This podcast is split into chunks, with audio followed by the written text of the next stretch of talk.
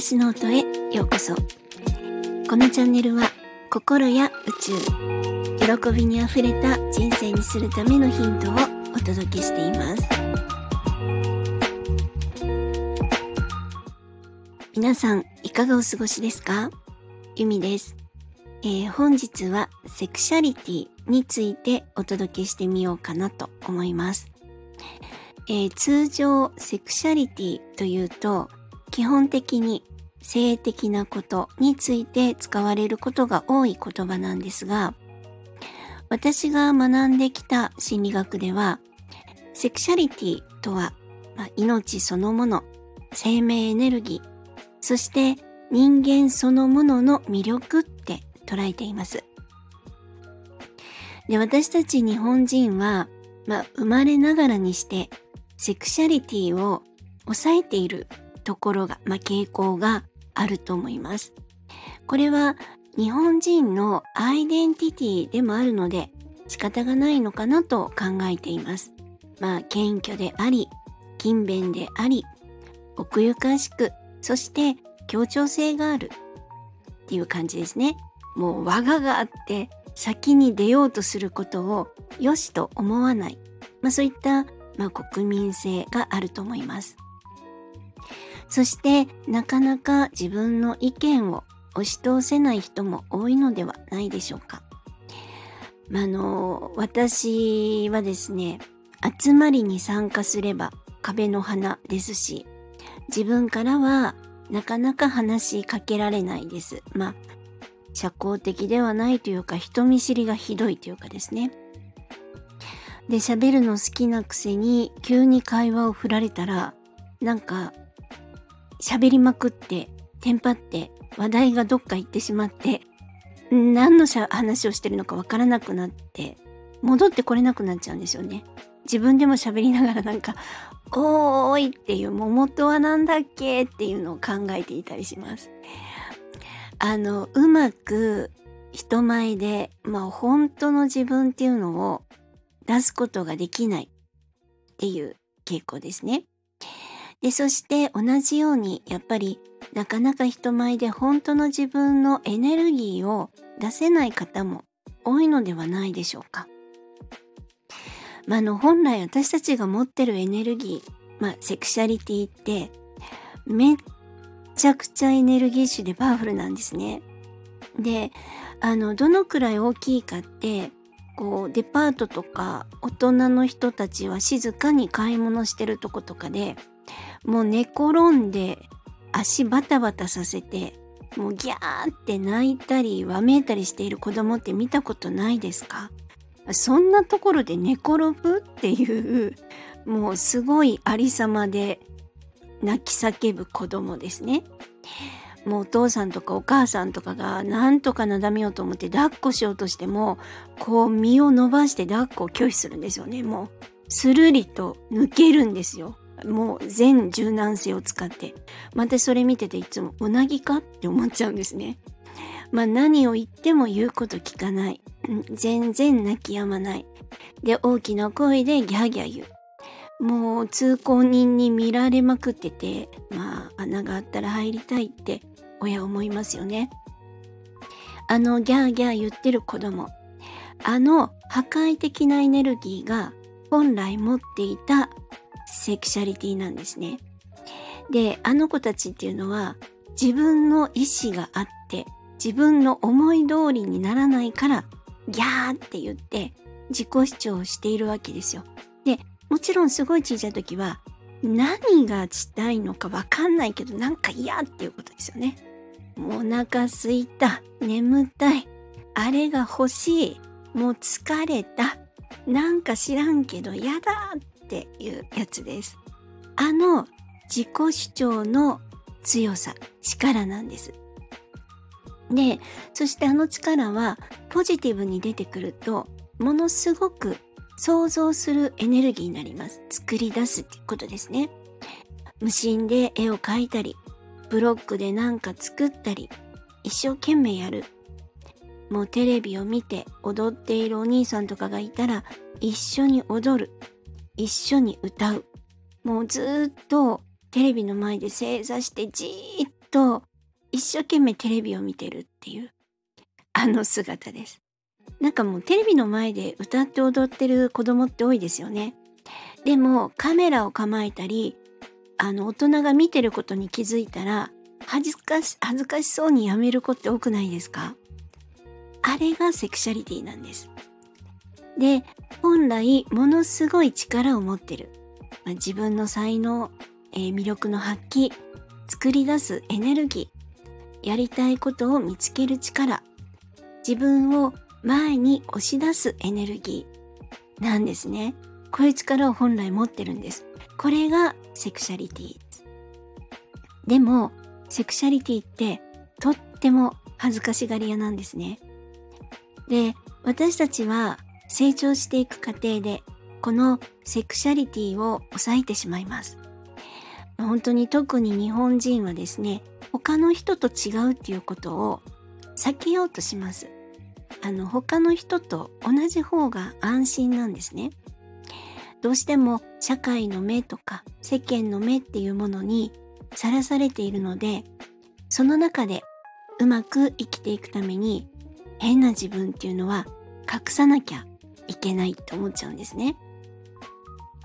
だってなんだ変なやつって思われると生きづらいからなんです。そして目立ってしまうまあ、自分の魅力を出してしまうと嫉妬されてしまうからなんです。だから本当の自分、テレビの前で歌ったり踊ったりする自分を隠そうとします。それと成長過程で親からそのセクシャリティを抑え込まれることもあります。もう歌わないの、踊らないの、静かにしなさい、恥ずかしい。っていう感じですね。また明確にやめなさいって言われなくても親子関係の中で自分らしさを出すことができなかった自分らしくいることが許されなかったそんな幼少期思春期を過ごされた方もいらっしゃるかもです。これです。この恥ずかしいとか自分らしくいることが許されない。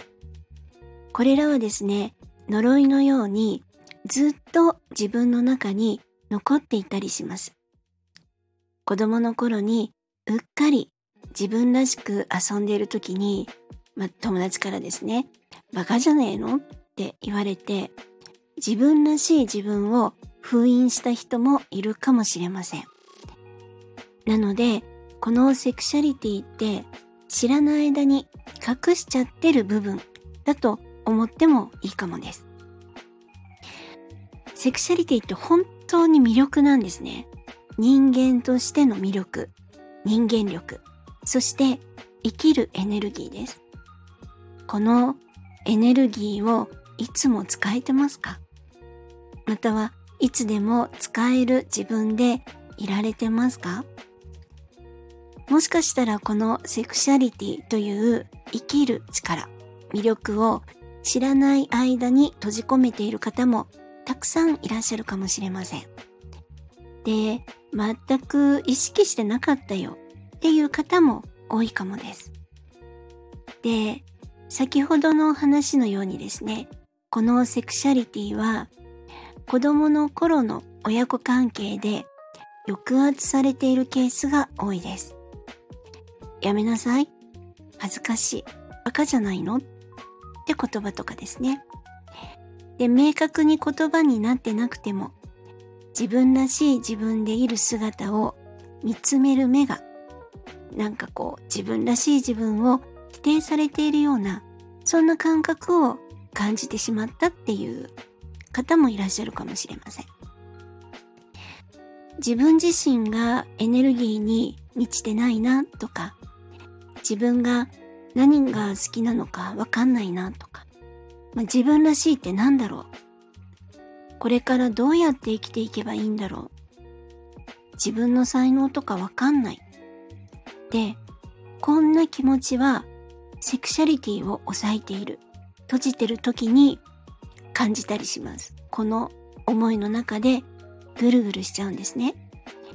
なので、これらをクリアする。自分らしく生きる。このセクシャリティを開いて流して本当の自分の命のエネルギーを全開にする。自分のポテンシャルを余すとこなく解放する。そうするとですね、少しずつ自分らしく本当に自分の好きなものが見つかって本当に私らしいっていう命で生きていけるようになります。そしてこのセクシャリティを解放するには自分自身をたくさん受容すること。自己受容ですね。たくさん自分自身に OK を出していくことなんです。止めていた自分らしさに OK を出していくことなんです。他の人から見られるとか、他の人からバカにされる。こんな自分はおかしいと思われるかもしれない。そういった止めていた自分らしさにどんどん OK を出していくことなんですね。今まで、まあ親とか世間の目を気にして、まあ、閉じてしまっていた自分の魅力を最大限に解放していって、そして思い通りの人生を歩めるようになること。もうこれって本当にめちゃくちゃすごくないですか？もうエネルギーバンバンで自分の人生を歩いていくっていうことなんです。自分の力を使って自分の人生を最大限に動かしていく。誰かからもらうとか、誰かから認めてもらうっていうことじゃないんですね。もう自分のエネルギーをこうぐるんぐるん回しまくるって感じです。そのためにはですね、もう、じゃあじゃあセクシャリティを流したいわけですね。